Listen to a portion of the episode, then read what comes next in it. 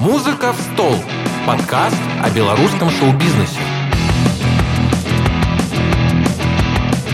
Привет, это подкаст «Музыка в стол» от сообщества Legal Music, и мы продолжаем говорить с деятелями белорусской, а иногда и не только белорусской музыкальной индустрии о том, как, собственно говоря, найти свое место внутри нее. Сегодняшним выпуском мы открываем третий сезон, с чем нас и вас всех и поздравляем.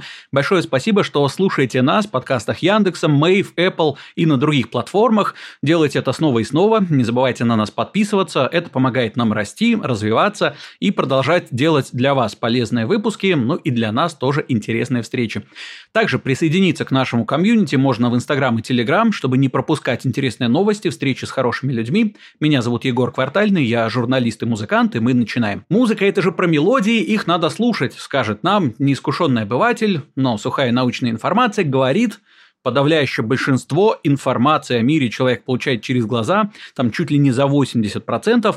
И сегодня именно поэтому мы поговорим о визуальной составляющей музыкальной индустрии и расскажет нам о ней человек, который в ней очень давно и очень глубоко, уже не одну, наверное, собаку там сожрал. У нас в гостях дизайнер, арт-директор и владелец дизайн-студии Стери Артемий Выпихов. Артемий, привет. Привет, Егор. Всем привет. Привет всем слушателям. Начнем, как обычно, с, скажем так, представления тебя твоими же устами. Расскажи, кто такой Артемий Выпихов, что нужно про тебя знать, почему стоит тебя послушать, про самые там ключевые кейсы, которыми ты гордишься. У меня своя дизайн-студия. Мы с моей командой помогаем артистам выделяться через дизайн с 2015 года.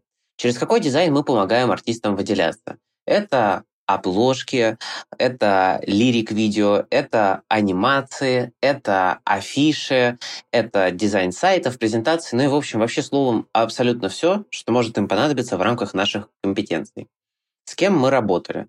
Работали мы тоже уже абсолютно, практически, наверное, со всеми, с кем можно было поработать, начиная от Лил Уэйна на Западе и продолжая ну, например, там, Ольгой Бузовой, Хамалина Ваи, Содой Лав, и Клавой Кокой, Лободой, ну, в общем, всеми, всеми, всеми всеми. Хорошо, а сейчас попробуем давай не очень коротко. А, мы чуть-чуть на нашем таком предподкастовом разговоре затрагивали тему. Давай еще раз по ней пройдемся. Как тебе вообще занесло в дизайн? Как люди становятся дизайнерами вообще? И дизайнерами, которые работают в музыкальной индустрии? А это все-таки достаточно узкая прослойка, в частности. Наверное, если вот так вот идти по пути, то вообще я учился в художественной школе. Учился я там вообще с очень юного возраста, с пяти лет. И в какой-то момент там случилось, что я до дизайна занимался всякими там а, другими проектами, создавал сообщество людей там по компьютерным играм, и в тот момент начал требоваться дизайн. У меня был друг, который мне с этим помогал, но как бы в какой-то момент ему это надоело, и пришлось мне мои умения из художественной школы применять на практике. Вот. И Тогда это было вот комьюнити вокруг игры FIFA, и я начал работать с первыми блогерами а, в рамках той индустрии. Я работал редактором, делал всякие картиночки в пабликах у фиферов. Это вот тогдашние были очень известные люди. Потом я открыл для себя Versus. Э, и написал артистам, которые там тогда были. Это был Микки Маус, я помню, мне ответил. Мне ответил Ваня Млечный.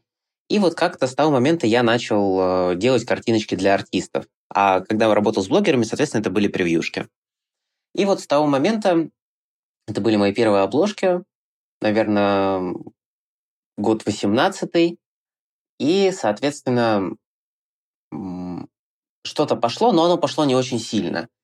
Вот. В какой-то момент я даже начинал писать биты, но в итоге все равно у меня э, пошел достаточно большой стабильный э, поток именно дизайна. И вот с того момента постепенно начали расширяться, расширяться, расширяться и вот работать все с большими, большими проектами в рамках музыкальной индустрии. Роскошно. А, мы говорим с человеком, который начинал с э, комьюнити вокруг ФИФы в тот момент, когда идет чемпионат мира и Марокко играет с Испанией. Почувствуйте э, уровень, степень самопожертвования. Артемий решил быть с нами, за что мы ему сильно признательны. Э, нередко схожие вопросы задаются внутри музыкальной индустрии. Ты говоришь, что он начинал с художественной школы. Вообще, профессиональное образование для человека творческого. Насколько обязательно, насколько помогает. Среди музыкантов есть есть разные, конечно, подходы. Кто-то говорит, что может загнать в шаблоны и перестает человек помогать. Кто-то говорит наоборот, что это фундамент, на котором строится и из которого вырастает все остальное. Что тебе э, есть сказать по э, этой теме, насколько вообще тебе твое образование помогло? Угу. Слушай, на самом деле у меня вообще достаточно большие вопросы к образованию нынешнему, в том виде, в котором оно есть, как академическое. Потому что из того, что я учился, учусь, а, оно все очень размазанное, на самом деле, и не сильно применимое на практике. Художественная школа, она мне дала, на самом деле, умение в рамках того, как располагать предметы, а, умение понимания всяких условных цветовых гамм, а, но это, наверное, не вопрос изучения 11 лет, как я там проучился. Поэтому, что касается художественного образования, наверное, длинное не нужно. В наше время даже условный какой-то экспресс-курс это вот наше время, это вообще время экспресс-курсов, когда вот раз, два, три результат, скорее может, наверное, частично заменить. Вот на уровне дизайна. Но это, опять же, это не будет какой-то глубинный уровень, просто вот для понимания в целом профессии, что как работает, экспресс-курс пойдет. Более глубинный уже вопрос. Тут скорее просто опыт, опыт и опыт. Отлично, это вполне рабочий подход, как мне кажется. Так, давай разбираться с тем, какое вообще место музыкальной индустрии занимает визуал. Перейдем от тебя к индустрии непосредственно, к которой ты имеешь э, весьма серьезное отношение. Это такой максимально э, широкий и дилетантский вопрос. Зачем вообще музыкантам, дизайнеры, и зачем им дружить и сотрудничать? Слушай, вот недавно я выступал э, на коллекции здесь у себя в Питере у пиарщика Тимати, у Макса Задворного. И мне задали этот же вопрос. И вот раньше как-то я на него отвечал, наверное, не очень правильно, не хватало цифр. А теперь у меня есть очень крутой универсальный ответ, который сразу обычно человеку вот раз, щелчок, и человек понимает, зачем же ну, вот, нужен дизайн артисту. В общем, перенесемся в 20 век. Вообще первые обложки, да, они пошли тогда, они появились вот на конвертах. И сначала там просто печатали название, там условно Бетховен, там симфония такая-то. И вот в один момент uh, Columbia Records решает, а что если попробовать и переупаковать с красивым новым визуалом нам пластинки, которые мы выпускаем. И они берут, обращаются к художнику, uh, Алекс Стейнвейс, ну вот, возможно, там фамилию как другому можно произносить, и говорят, переоформи нам. Он им переоформляет, и в тот момент а, продажи вот этой пластинки взлетают на 895% в 9 раз. Представляешь? И вот это на самом деле наглядный пример того, что музыка и дизайн взаимосвязаны. И вот вопрос вот этой вот в наше время кликабельности в плейлистах, кликабельности в рекламе, дополнительного обсуждения, это как раз-таки тот инструмент, который может использоваться как раз-таки. Мне кажется, что в наше время, конечно, одной обложкой на почти 900% вряд ли количество прослушиваний а, поднимешь, но, тем не менее, переоценивать визуальную составляющую сложно. Спасибо за цифры. Теперь тоже у нас есть э, такой аргумент в наборе того, что мы можем говорить о важности визуала. Так, давай попробуем пройтись по основным составляющим визуального стиля артиста, какие вообще есть точки соприкосновения артиста с дизайнером, что нужно сделать для того, чтобы артист считал себя упакованным в визуальном плане. Смотри, я, наверное, скажу насчет того, что в 9 раз... В 9 раз, конечно, не поднять э, продажи, это сто процентов. И понятно, что трек все равно остается главным. Но вот эта вот кликабельность, конечно, обложка решает. Продолжая вот, э, предыдущий ответ. Говоря про то, э, как понять, упакованный ли ты артист или нет. В целом, э, визуал — это как бы спектр всего. Это понятно, что в общем-то, единый стиль, это стратегия, это понимание того, как вы двигаетесь. И в основном для артиста это можно передать через обложки. Это когда у артиста есть четкая стратегия по обложкам, единый выверенный стиль, в котором он двигается, и за счет чего он может как бы получать как и дополнительное обсуждение, и узнаваемость, и свой личный бренд. Например, да, пример вот такой вот арт-истории, когда человек сделал свой узна- узнаваемый, уникальный стиль, и что обсуждалось, и сразу было понятно, чей это релиз. Baby Kim. Он в прошлом году выпускал синглы и последующий релиз, или в позапрошлом, могу путать немного. И каждая его обложка, она состояла там из линий, из градиента линиями, такими прямоугольничками. И стиль был узнаваемый, и сразу было понятно, кто и что за релиз выпустил. А как ты считаешь, стоит ли придерживаться своего стиля в других каких-то визуальных составляющих, когда мы говорим про баннеры, про клипы, про, там, про лирик-видео, э, про фотосессии, если угодно, это что внушительная часть э, визуальной составляющей. Есть ли смысл запаковывать все в что-то одно, нет ли риска немножко перекормить э, слушателей одним и тем же визуальным э, каким-то приемом? А, мне кажется, что это зависит от каждого конкретного артиста, в целом его пиар-стратегии и направления того, как он двигается. В целом, если говорить про обложки, то почти у каждого большого артиста или группы, если мы, допустим, говорим про рок, у них в целом все равно есть какие-то узнаваемые черты, рисовки на обложках, а, образов, какие-то свои, скажем так, атрибуты стилистики, они есть. Поддержку того, что нужно упаковывать все одном, в одном стиле, можно, например, привести кейс Хамали и Наваи. У них к каждому треку выходит лирик-видео в едином узнаваемом стиле, и который сразу понятно, что это Хамали Наваи. Поэтому в целом кейсы говорят о том, что это правильно, но, возможно, если вы какой-то суперконцептуальный артист, возможно, можно делать что-то совсем из разной серии. Это зависит от того, как вы чувствуете. Угу. Хорошо, спасибо. А, э, скажи, а доводилось ли тебе когда-нибудь разрабатывать визуальный стиль с нуля для артиста? Приходили ли к тебе именно с такими запросами? Человек не очень понимает вообще, что ему нужно, в какую сторону ему двигаться, и ты садишься, или вы с командой садитесь, штурмуете, придумываете. Удавалось. И мы, например, как раз-таки вот недавно, где-то с сентября, начали долгосрочное сотрудничество с человеком. Он к нам пришел, говорит, вот у меня есть там 10 песен, впоследствии выпускаю альбом. У меня есть вот идея, я бы хотел там заложить в своем творчестве то-то, то-то, то-то. Мне вот нравится идея с таким-то визуалом, мне кажется, что это было бы круто. Мы с ним сели, э, поговорили, проштурмили вот эти его идеи, поняли, как это упаковать и создали единый узнаваемый стиль, в нашем случае рисованных обложек, и, соответственно, артист выпускает со своим стилем, со своим новым логотипом, который мы ему создали, все отрисовали. Такие кейсы есть, они не единичны. Хорошо, раз уж у тебя есть такой опыт, давай э, попробуем дать совет артистам, которые, ну, скорее всего, только начинают, раз у них пока еще стиль не выработан. Как вообще найти свой стиль, если у тебя нет под рукой такой вот команды профессионалов? С чего нужно начинать, из чего нужно исходить, от чего отталкиваться? А, в общем-то, я думаю, что самый правильный вариант, вообще моя позиция, что в мире на самом деле мало кто и мало что придумал. Ну, все, все наши мысли, все, на что мы опираемся, это уже кто-то что-то сделал. А мы просто как бы гиберим, э, генерим из э, того, что мы уже видели. Поэтому вопрос в том, что нужно проанализировать э, человеку, на что похожа его музыка. Да? Нужно посмотреть, э, какой визуал используют артисты с подобной музыкой.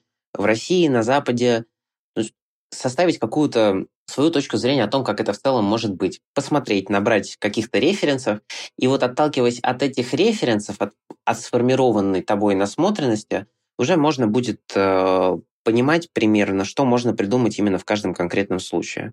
А, общее направление, конечно, понятно. А у меня тогда вопрос в связи с этим, а как избежать при этом вторичности. То есть понятно, что э, сложно, сложно вообще э, оценить, какие мысли являются нашими, а что мы э, до этого услышали и слепили из этого свои мысли, это мы можем э, глубоко в философию закапываться. Тем не менее, то есть если вот ты, например, знаешь, что хочешь делать там конкретный очень э, стиль музыки и смотришь, что вот э, есть уже следующие референсы двоеточие и дальше по списку, не затеряешься ли ты на фоне них? Как как вообще сделать так, чтобы ты был, с одной стороны, узнаваемый, а с другой стороны, э, достаточно своеобразный. Ну смотри, а, я просто это не к тому, что нужно копировать один в один. Нужно просто понимать, как бы, что а, целевая аудитория продукта, что она ценит. Понятно, что нужно добавлять какие-то фишки, какой-то креатив. Но просто условно, если мы говорим, допустим, про поп-музыку, и там принято работать э, с условной фотографией, какие-то коллажи или какую-то рисовку, будет достаточно странно увидеть обложку серии хайперпопа да, то есть там тоже есть какой-то определенный свой стиль, какой-то базис, на который артисты уповают, создавая дизайн. И вот тут скорее я имел в виду про это, что нужно примерно понимать направление, что ждет от вас ЦА, и вот в рамках этого делать э, визуальную упаковку, чтобы не было мислидинга, да, что как бы человек кликнет на обложку хайперпопа, а внутри окажется рок, условно, да. Слушай, а какие вообще шансы э, есть у артиста попасть в какую-либо целевую аудиторию, если он идет от себя. Если он пропускает тот этап, который ты описал, да, подбора референсов каких-то, и делает то, что нравится конкретно ему. Э, есть ли шанс, что это станет достаточно успешным коммерчески? Мы все-таки в сообществе да, как и все, мне кажется, музыканты, рассчитываем на то, что музыка наша станет э, более или менее узнаваемой и популярной. Вот есть ли шанс идти от себя и сделать популярным? Мне кажется, есть. Это одно другого не исключает, но все равно при создании какого-то визуала очень важно иметь мудборд, поэтому я думаю, что этот шаг мало кто пропускает на самом деле. Ну, скорее всего, конечно, да, не пропускает, потому что в любом случае человек, который э, создает какой-то визуал под себя, на что-то да опирается. У него уже какие-то возникают ассоциации с тем, чтобы он хотел увидеть. Ну да, то есть в том или ином формате, я думаю, к этому вариант приходит. Хорошо. Э, в общем, все те, кто сидит и творит гениальные какие-то обложки, которые не попадают в тренды, имейте в виду, что шансы у вас есть. Артемий э, благословляет вас на это создание. Так, э, давай в такую сторону немножко двинемся. Как вообще сделать комфортным и полезным сотрудничество музыканта и дизайнера какими нужно инструментами пользоваться артисту, чтобы дизайнер его понял, как грамотно составить ТЗ, чтобы на выходе получилось то, что задумал артист. Слушай, а, офигенный вопрос, и я думаю, что мы дадим на него прям максимально полезную, четкую инструкцию а, для артистов. В целом, вот этот вот алгоритм, а, как это правильно делать, я уже конкретно описывал в своей статье э, для ИМИ, ну и в целом много с кем я уже там описывал это. Если обобщать, Первое, я думаю, что нужно найти правильного дизайнера. Какими качествами должен обладать правильный дизайнер? Он должен в идеале иметь даже команду. То есть не только он один, чтобы что-то делал. Чтобы у него были какие-то художники, которые ему могли подойти. Чтобы он мог работать в разных стилях. Условно, начиная от Киркорова, да, условно он может что-то сделать, а может сделать что-то для EDM. Мне кажется, что человек должен быть универсальным, то есть он должен иметь разную насмотренность, чтобы предлагать разные и нестандартные решения для каждого конкретного кейса. А как найти такого дизайнера? Вам нужно по-хорошему провести исследование рынка, каким-то образом поискать дизайнеров э, и пообщаться с ними. Вот на предмет того, сможет ли человек вам что-то предложить, сможет ли этот человек э, делать то, что вы хотите, предлагать альтернативу и не навязывать эту альтернативу как единственную правильную. То есть вам нужен вообще по-хорошему хороший человек, который вас слышит и который сможет вам давать результат. Желательно в долгую, чтобы вам каждый раз не искать нового художника, а все с одним, и он бы вас сразу с полуслова понимал. После того, как вы нашли выборку из возможных кандидатов, пообщались с ними, задали вопросы, уточните какие-то ценовые для вас важные моменты по срокам, насколько это быстро, потому что важно, чтобы это было быстро, а не неделю, там, и не две, и не месяц создавалась обложка. Потому что на самом деле это очень быстрый процесс, и в целом там, ну, рисовка может максимум три дня со всеми правками создаваться, а коллаж и за один день может сделаться э, при учете должной системы в рамках работы. Соответственно, нашли кандидатов, пообщались, э, выбрали лучших, которые вам подходят как люди, чьи сроки вам нравятся, чьи цены вам нравятся, и дальше э, по самому процессу. В идеале артист стоит а, делать э, несколько версий обложки. То есть это уже как следующий шаг, а перед этим как составить ТЗ. Соответственно, первое, нужно дать дизайнеру послушать ваш трек. Он должен им проникнуться. Он должен понимать, с чем он работает, что вы хотите передать. И отталкиваясь от этого, я считаю, что это задача дизайнера в первую очередь, если у артиста нет идеи, э, помочь артисту с этим. То есть дизайнер отслушал трек и вернулся с мудбордом. Условно, мне нравится вот под этот трек, мне кажется, вот такое вот направление э, дизайна будет вполне корректным. То есть вот, э, артист посмотрит, скажет, да, допустим, мне нравится вот это направление и вот это направление. А, далее можно задать пару уточняющих вопросов в плане, а, какая гамма э, должна быть на обложке, какие шрифты хотелось бы видеть, если, возможно, артист может отправить референсы или дизайнер может подобрать референсы. Важно учитывать какие-то табу, если они есть, что хотелось бы видеть, что не очень бы хотелось видеть. И уже отталкиваясь от этого, отталкиваясь от мудборда, выбрать направление и сделать э, условно по варианту обложки на каждое направление. Обычно мы так делаем, что касается коллажей. То есть мы выбираем два направления, и в рамках каждого мы делаем по концепту. Артист таким образом получает несколько вариантов на выходе, выбирает для себя наиболее подходящий, и э, после этого идеальный вариант доделывается до идеала и переходит уже э, в работу к анимациям наша обложка. Это, я думаю, как раз следующий момент, который мы можем обсудить. Если ты говоришь, что есть какие-то обложки, которые будут более или менее гарантированно продавать э, трек в определенной нише, да, расскажи тогда, какие вообще стили обложек сейчас в топе, какие э, лучше применять для разных направлений музыки, ну, в частности, исходя из конкретно твоего опыта, за что лучше браться артисту, если он хочет, чтобы на него кликнули плане стилистики, наверное, вообще в целом можно разделить на три таких базовых направления. Первое – это работа с фото, ну, то есть коллажи. Второе – это работа с рисунками, иллюстрацией. И третье – это работа с 3D. Э, в поп-эстраде и, наверное, в рэп-музыке самое распространенное – это, конечно, коллажи и рисунки. 3D э, – это больше про трэп, про что-то такое очень сложное, замысловатое, а, в плане создания. То есть это, наверное, да, трэп, а, хайперпоп, дрил, что-то из этой серии. Вот там можно чаще всего встретить 3D-обложки. А, Если говорить про плюсы и минусы каждого из стилей, коллажи — это удобность. Если работать с фото, то вы просто сфоткались, и вас поместили куда угодно, что угодно, в какое угодно место. То есть это достаточно удобно. При этом, конечно, есть и минусы. Если работать не с компетентным дизайнером, могут возникнуть сложности в виде проблем с авторскими правами на изображение, если они не были корректно использованы. И эту проблему, допустим, можно решить с помощью работы с рисунками. То есть работа с рисунками, она позволяет артисту создать уникальный контент, никаких проблем с авторскими правами, и это будет более-менее интересно смотреться и привлекать к себе внимание. 3D а — это про достаточно очень интересный визуал для определенной целевой аудитории. Это для молодежи больше, а для тех, кто слушает хайперпоп. Вот 3D вообще отличная техника, потому что там очень много тоже, как и с рисунками можно всего придумать. Но в плане производства это очень дорогой для артиста продукт а, часто, потому что он очень энергозатратный в плане создания, а, но при этом он работает не хуже, чем рисунки.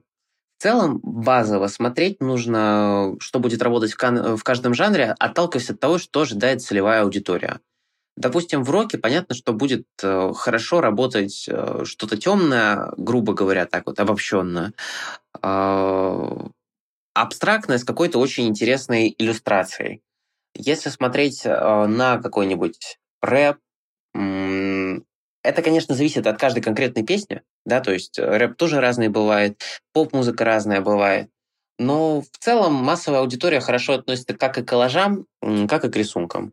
Понятно, что она кликнет хорошо, более хорошо, скорее всего, на яркую какую-то обложку, возможно, какую-то вызывающую обложку, в зависимости от того, где она ее увидит. Отлично. А, значит, давай я сейчас накину тебе вопросы, которые, ну, один, по крайней мере, вопрос, который приходил к нам в наш комьюнити. Мы заранее говорили, что у, у нас будешь в гостях ты, человек, который хорошо разбирается именно визуальной составляющей. Также я скажу всем тем, кто нас слушает сейчас, не стесняйтесь, чатик для вас открыт. Можете задавать вопросы прямо сейчас. Это уникальная возможность получить в лайве ответ от человека, который может вам компетентно посоветовать э, что-нибудь очень полезное в э, сфере именно визуальной составляющей музыкальной индустрии. Вопрос был такой об обложках. Обложки без надписей, упоминания артиста и названий – это сейчас тренд или нет? Очень часто такие встречаются, люди задаются вопросом. Слушай, да, это тренд, и это используют, допустим, Джонни, Эльман в этом направлении. А, но тут важно, кстати, разделять, что известный человек, он может делать, ну так, по крупному счету, в плане маркетинга все, что угодно. А, потому что, ну, он известный, его уже знают. Что касается молодых артистов, здесь лучше э, не забывать о своем лице на обложке, о названии, э, потому что ваша главная цель – это запомниться ваш личный бренд, вы должны запомниться вашей целевой аудитории. А, поэтому, да, тренд такой есть, но с точки зрения маркетинга правильнее и выгоднее в долгосрок будет писать а, название на обложке и выстраивать единую стратегию позиционирования в виде, возможно, какой-то уникальной стилистики рисовки или своего лица. Это не говоря уже о том, что очень многие музыкальные платформы просто не принимают обложки без названий. Э, так что, да, если это позволено крупным артистам, э, за которым придет э, слушатель на площадку в любом случае, поэтому как бы им делать такую скидку, то, мне кажется, не каждый молодой артист сможет пробиться э, через э, достаточно жесткие ограничения платформ. Вообще ограничения платформ как-то учитываете вы во время своей работы? Ну, то есть, или это на стороне артиста при составлении ТЗ? А, да, сто процентов мы учитываем, мы знаем все нюансы, которые могут возникнуть. Допустим, в свое время, году в 18 очень круто и модно среди дизайнеров было делать много дополнительного текста на обложке. Но дистрибуторы в один момент просто перестали это пропускать. А, нельзя лепить много всяких каких-то там символов а, непонятных а-ля DVD. Это, например, тоже не пропускают дистрибуторы. Некачественные в плане, соответственно, самого качества разрешения фотографий не пропускают дистрибуторы, дистрибуторы не пропускают э, чужие фотографии, перерисовку известных условно артистов карикатурно они тоже могут запретить э, в плане авторских прав. Поэтому да, мы все знаем, и если вдруг какие-то у артиста есть пожелания, которые э, может не пропустить дистрибутор, мы об этом заранее предупреждаем, чтобы, возможно, этого избежать, если это не очень критично для артиста. Хорошо, спасибо. А еще вопрос, который касается тоже обложек. Вот смотри, э, как ты сказал, изначально обложки для альбомов создавались для пластинок, для больших конвертов, которые можно взять в руки, посмотреть в ну, скажем так, большом каком-то размере, разглядеть все детали и так далее. Сейчас обложка альбома фактически становится маленькой картинкой на цифровой витрине. И таких картинок перед э, средним слушателем, который заходит, на одной странице там десятки, иногда сотни. Э, не кажется ли тебе, что это превращает обложки в такой очень утилитарный э, инструмент, который может потерять себе какую-то художественную составляющую? Главная задача его, в общем, засветить лицо, засветить название. Э, такой вопрос, скорее, знаешь, философского направления. Э, не обидно ли тебе, что искусство становится в обложках меньше? Э, слушай, ну, наверное, первостепенно все-таки обложки, на мой взгляд, это для артиста инструмент. И ты очень правильно и круто заметил, что действительно обложка с каждым годом становится все меньше и меньше. То есть вот этот квадратик, да, он прошел огромный путь при этом же там, кстати, что интересно, формат менялся. Он в один момент был не квадрат, когда выходил условно на DVD.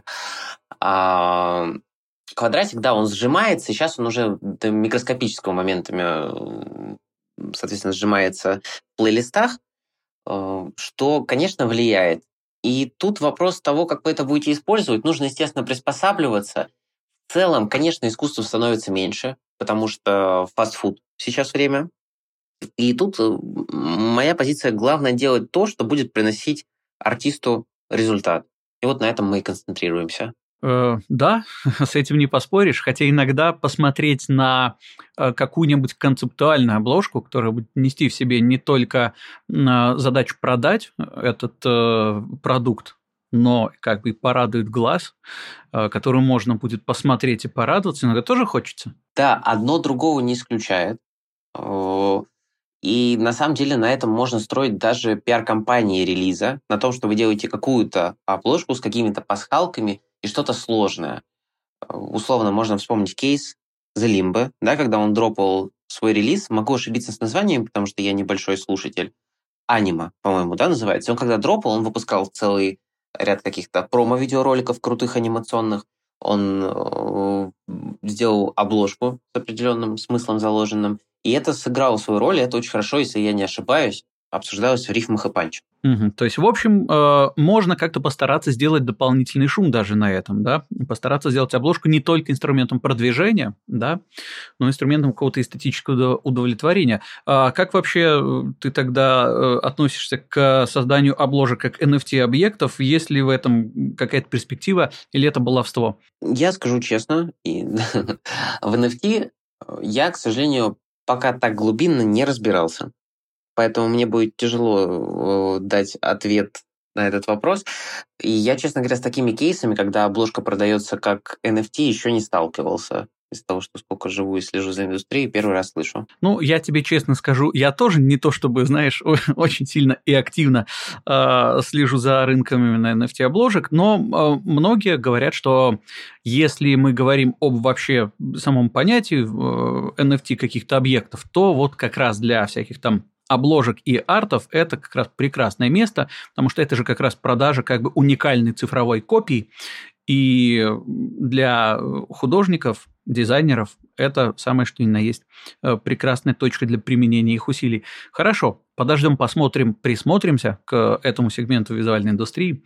Возможно, когда-нибудь еще раз поговорим более предметно на эту тему. Давай, давай добавлю чуть-чуть про NFT. В целом тоже крутой инструмент.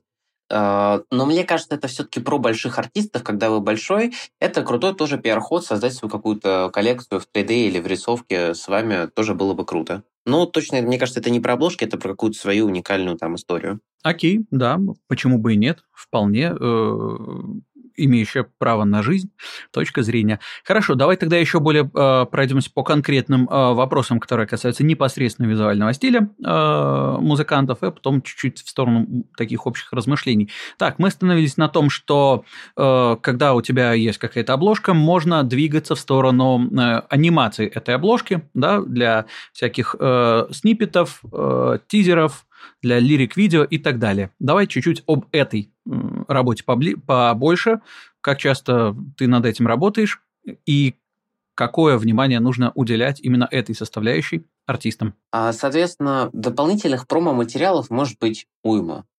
Это различные анимации, как ты правильно сказал, лирик-видео и тизеры. Пройдемся по каждому. Соответственно, а, начнем с базовых. Это анимация из обложки в формат 1 на 1, то есть квадрат, это лента Инстаграма. Обычно выкладывается туда. И формат истории, формат рилса. Это используется для... А, давай, наверное, да, вот скажем, для чего что используется. Квадрат, он используется просто как бы для оповещения аудитории, и он используется тоже исключительно с практической точки зрения. Почему вообще анимации нужны да, артисту? Все очень просто. С каждым годом вот этот вот фокус внимания аудитории, он становится все меньше и меньше. То есть, ну, фастфуд, как бы люди все более и более привередливы, и у вас есть, ну, мизерное количество времени, чтобы захватить внимание человека. Для артистов это как работает? Просто картинка уже часто, даже если она очень крутая, может не зацепить. А движение, то есть видеоконтент, он цепляет глаз, потому что там что-то происходит. И даже если человек, допустим, листал ленту Инстаграма без звука, и он видит крутую какую-то обложку анимационную, где все двигается, что-то там сверкает, он думает, блин, классно, а можно же и звук включить. Он включает звук, и бац, ему еще и трек, может быть, понравился. И трек понравился, и он там послушал, сохранил и так далее. То есть квадрат используется для этого, просто оповещение аудитории, что трек вышел. История используется тоже абсолютно для этого, просто для тех, кто смотрит истории, для поддержки дружественных артистов, для... Некоторые используют для продвижения истории, но, опять же, истории нужно использовать сложные для продвижения, где все анимировано, потому что, условно, обычный квадратик на черном фоне, естественно, не будет уже работать. Вот. Соответственно, это так, мини-справочка, зачем нужен квадрат и история. Ну, там много, можно найти много разных применений. А дальше очень частый формат а, – это анимация в YouTube. Она бывает нескольких видов. Бывает с текстом, бывает без текста. Также, кстати, и квадраты история. А, почему нужны анимации с текстом? Тоже сугубо практическая, э, практически обоснованная вещь. А, человек листает ленту, и если вы еще и в анимацию добавите текст, он еще увидит сразу и текст песни. Это тоже ему как бы произойдет щелчок в голове, и он подумает, а можно же и звук еще сейчас включить, и как бы снова включит ваш трек. Вот. То есть это круто тоже удерживать внимание. То есть анимация — это про удержание вашего внимания. И, соответственно, формат YouTube — это лирик-видео и просто YouTube, где обложка, скажем, сейчас сложно подобрать слово, забыл, эм, адаптирована под формат YouTube. Соответственно, там адаптируется все и анимируется также. Круто делать э, базовое лирик-видео, ну, самый дешевый вариант. Можно делать сложные лирик-видео. То есть базовое лирик-видео себя представляет, это просто обложка адаптированная, где внутри какие-то анимации происходят, плюс идет э, текст. То есть оно, по сути, как караоке используется. И практически это можно применять в нескольких случаях. Например, э, на тусовке играет трек, и люди могут подпевать. На концерте, например, э, тоже играет трек, и люди, которые не знают, слышат его, могут вместе с вами петь этот прекрасный трек. Ну и, соответственно, это вот такое вот базовое лирик-видео, у него такое есть применение. И сложное лирик-видео — это целая история, которая направлена на максимальное удержание внимания человека и может тоже как отдельный пиар-ход использоваться. Там хоть мультики можно отрисовывать. Э, соответственно, это многокадровая, отрисованная работа с фото, все что угодно можно делать. есть много крутых кейсов, когда это работает как у западных, так и русских исполнителей. Э, ну, наверное, правильно говорить, СНГ исполнитель, да, из СНГ это, конечно, бесспорно рекордсмены Хамалинова и а лирик-видео на трек «Птичка», 100 миллионов просмотров. Я думаю, уже даже, наверное, 110 на этот момент. Ну и, собственно, мы по визуалу прошлись. Естественно, можно делать э, какие-то минимальные трейлеры, сниппеты тоже анимированные, можно просто снимать. Главное видеоконтент, потому что видеоконтент работает э, лучше всего. И делать надо то, что вписывается в вашу стратегию.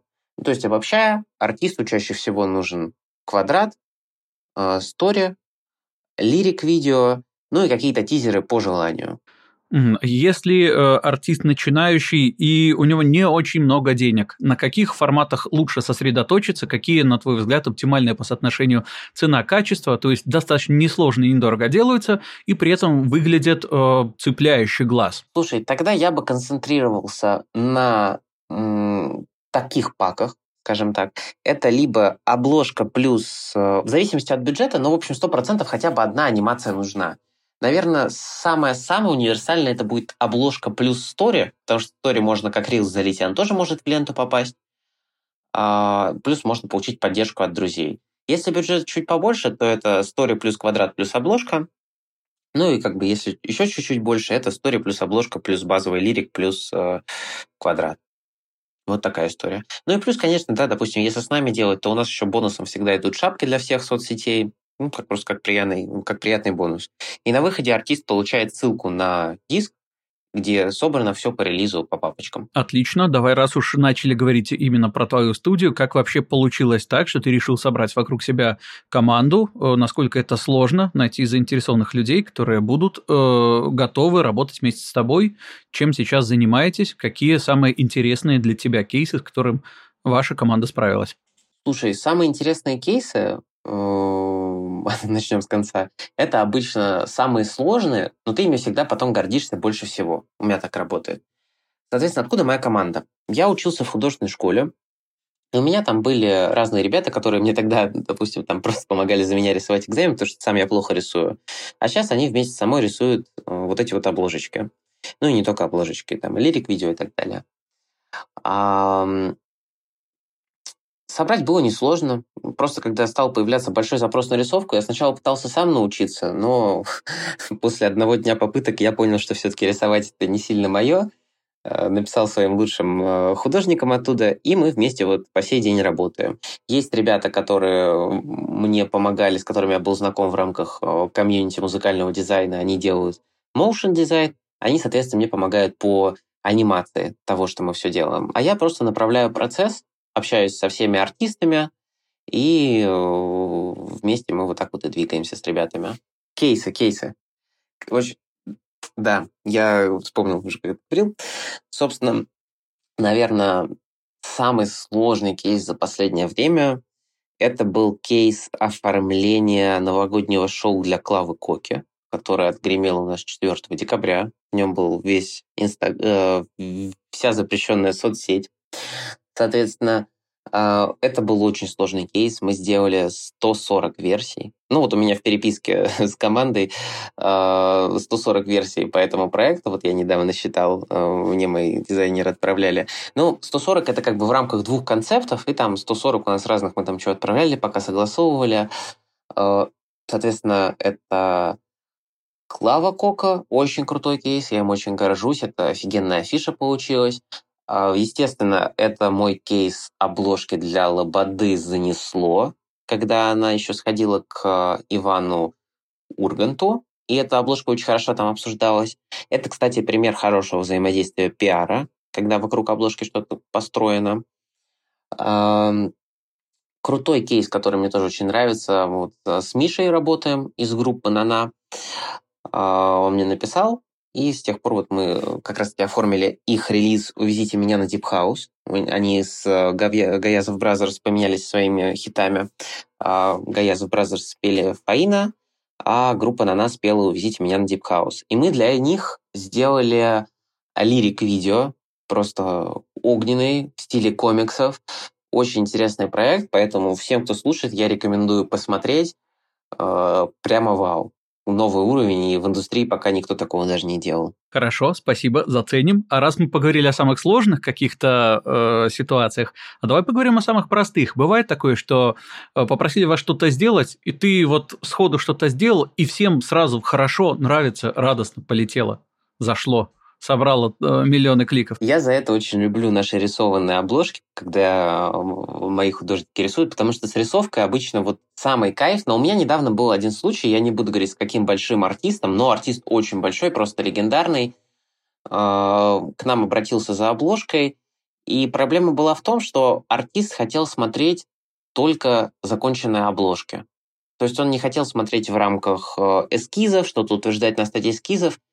И вот хотелось бы предостеречь артистов, что это не очень хорошая история так делать, потому что не видя процесс, э, отпуская все на самотек, вы говорите, сделайте художнику, как тебе нравится, даже если вы ему доверяете, это очень рискованно, что на выходе вы получите совершенно не то, что вы ожидали.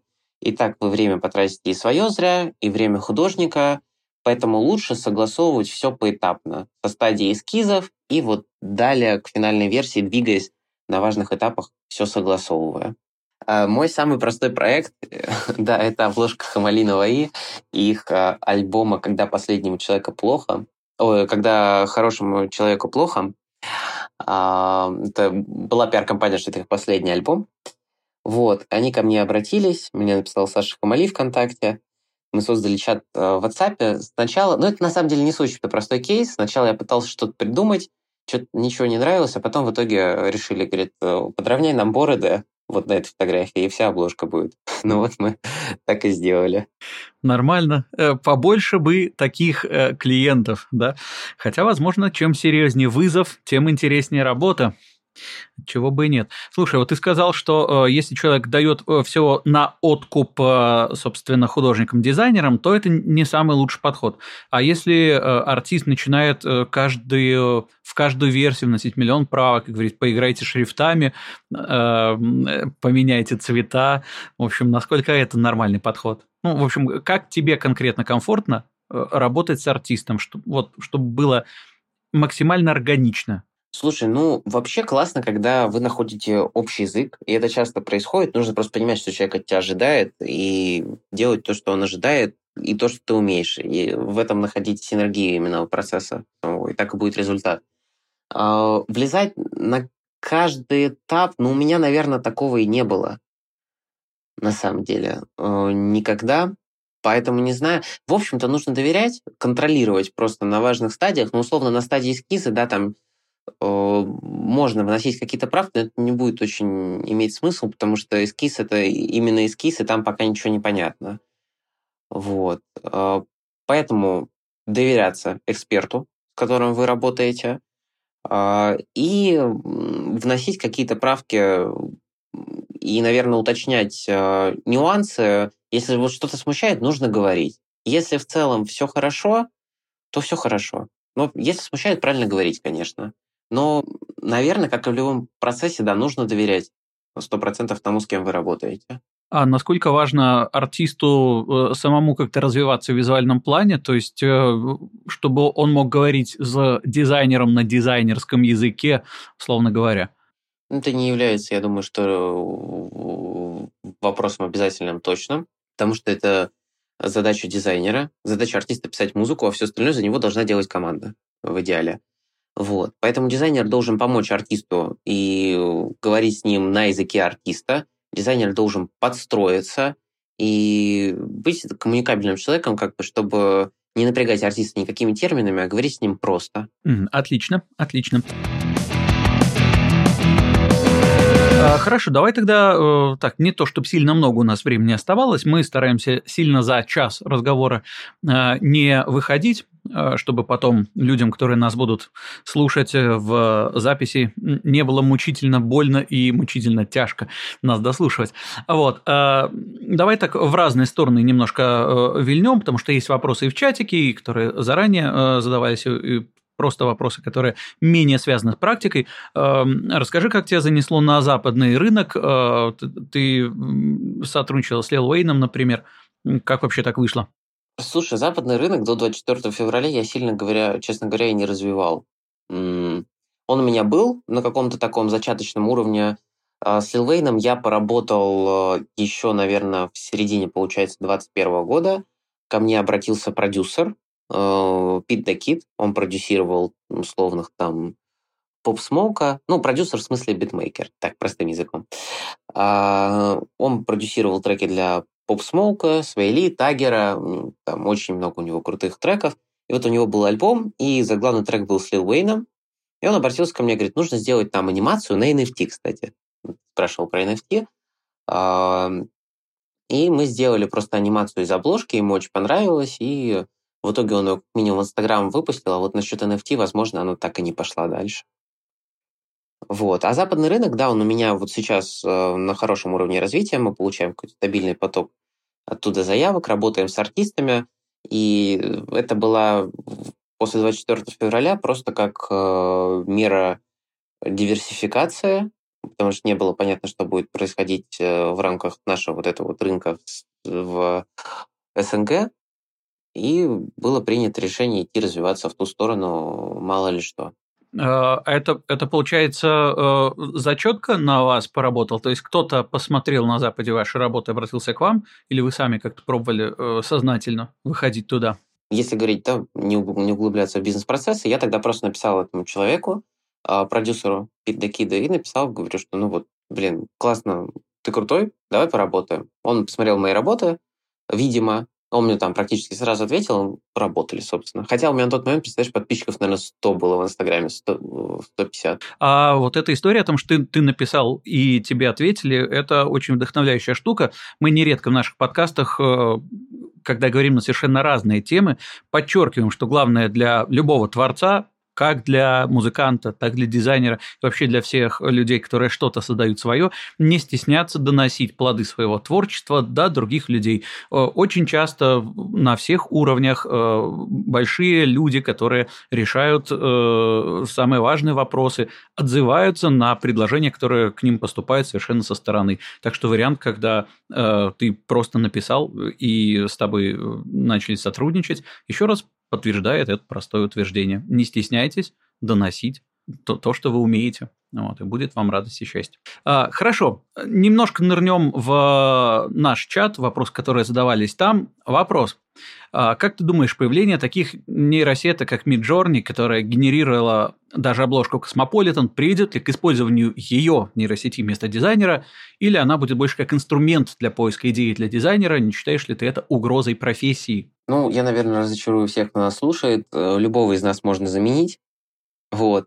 Конечно, это большая угроза. И, конечно, в один момент нам придется перестраиваться. Ну, перестроимся как-нибудь на что-нибудь. А, ну, пока, пока нет. Пока это не является большой угрозой, потому что нейросеть э, не может писать что-то очень, э, вернее, рисовать, скажем так, что-то очень сложное в разных техниках. А пока нет такого функционала. Или он, допустим, дорого обходится, или, возможно, я о нем не знаю. А пока сильной угрозы нет, но в целом рано или поздно нейросеть заменит человека. Но мне кажется, что это вопрос, ну, как минимум, еще многих-многих лет до полной замены и исчезновения профессии дизайнера как таковой. Но в целом очень многие профессии находятся под угрозой. Э, и потому что человек да, он заменяется интеллектом постепенно. Как раз недавно на эту тему общался с одним человеком из знакомых своих. Угу. У нас тоже в комьюнити так немало копий на эту тему поломали. Э, значит, э, кто-то говорит, что пару лет, засекайте, два года, и, в общем, внушительную часть того, что делают сейчас люди э, в творческой именно составляющей, ну, пойдет под нож все это дело. Ну, посмотрим. Мне твой вариант нравится больше. Вот, я бы еще сам немножко потворил, конечно.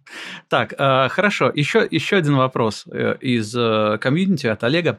Как относишься к таким вещам, как экспресс-дизайн э, Лебедева? Это пиар, пранк, вышедший из-под контроля или вполне рабочая вещь? Да офигенно. Офигенно я к этому отношусь. К сожалению, я к этому как создатель не отношусь.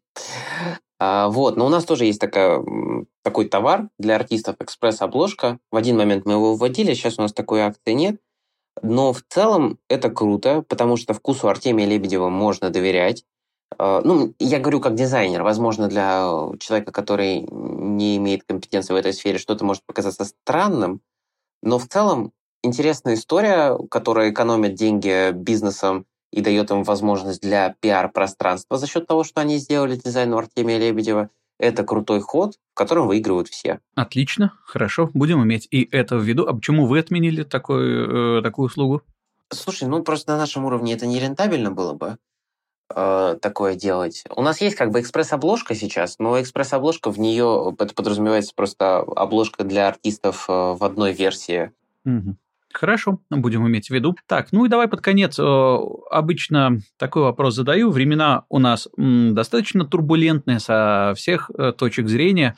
Как вообще не потерять себе священный огонь творчества? Как не выгореть? Как э, оставить в себе силы и желание что-то творить и создавать? Слушай, недавно видел перед собой очень крутую цитату, что жизнь это, ну, своими словами, это баланс между отчаянием и надеждой. И вчера как раз дискутировали на эту тему со своими ребятами. Я думаю, что для того, чтобы не потерять себя, нужно правильное окружение рядом, правильные люди, которые вас э, поддерживают. И э, не стоит забывать о себе, о своем ментальном состоянии. Э, ментальное состояние, как можно повлиять? Можно обязательно и нужно на него влиять регулярными занятиями спортами, а, достижениями каких-то маленьких, а, возможно, не очень ранее весомых для вас целей, которые можно достигнуть в течение месяца, недели, а может и дня. И таким образом можно, наверное, сейчас э, держать себя в более-менее хорошем и стабильном эмоциональном физическом состоянии. Отлично, спасибо. Возьмем на вооружение и этот совет. Мне кажется, как минимум первую его часть, окружать себя хорошими людьми, мы сегодняшним вечером выполнили. А, мне кажется, у нас достаточно уютно все получилось. Спасибо большое. Э, с нами сегодня был дизайнер, арт-директор и владелец дизайн-студии Стери Артемий Выпихов. Большое спасибо тебе за а, ответы, за погружение нас в мир дизайна. Мне кажется, все было весьма-весьма продуктивно и очень много таких прикладных конкретных знаний, которые можно прям вот брать и идти применять начинающим и не только начинающим музыкантам, мы сегодня получили. Так что снимаю шляпу, ты не видишь, но поверь на слово. Ага. Слушай, спасибо тебе, Егор, спасибо вам за приглашение. Классно, душевно. Думаю, что самое главное, полезно для тех, кто нас будет слушать. Э, мы поговорили, и я желаю Тебе хорошего вечера, всем нам и слушателям хорошего дня после прослушивания этого замечательного подкаста. Да будет так. Это подкаст «Музыка в стол» от сообщества Legal Music. Э, слушайте нас на всех платформах, где можно слушать подкасты, Яндекс, Мэйв, Apple и так далее. Подписывайтесь на нас, ставьте нам сердечки, а мы будем делать для вас хорошие подкасты. Спасибо, пока-пока.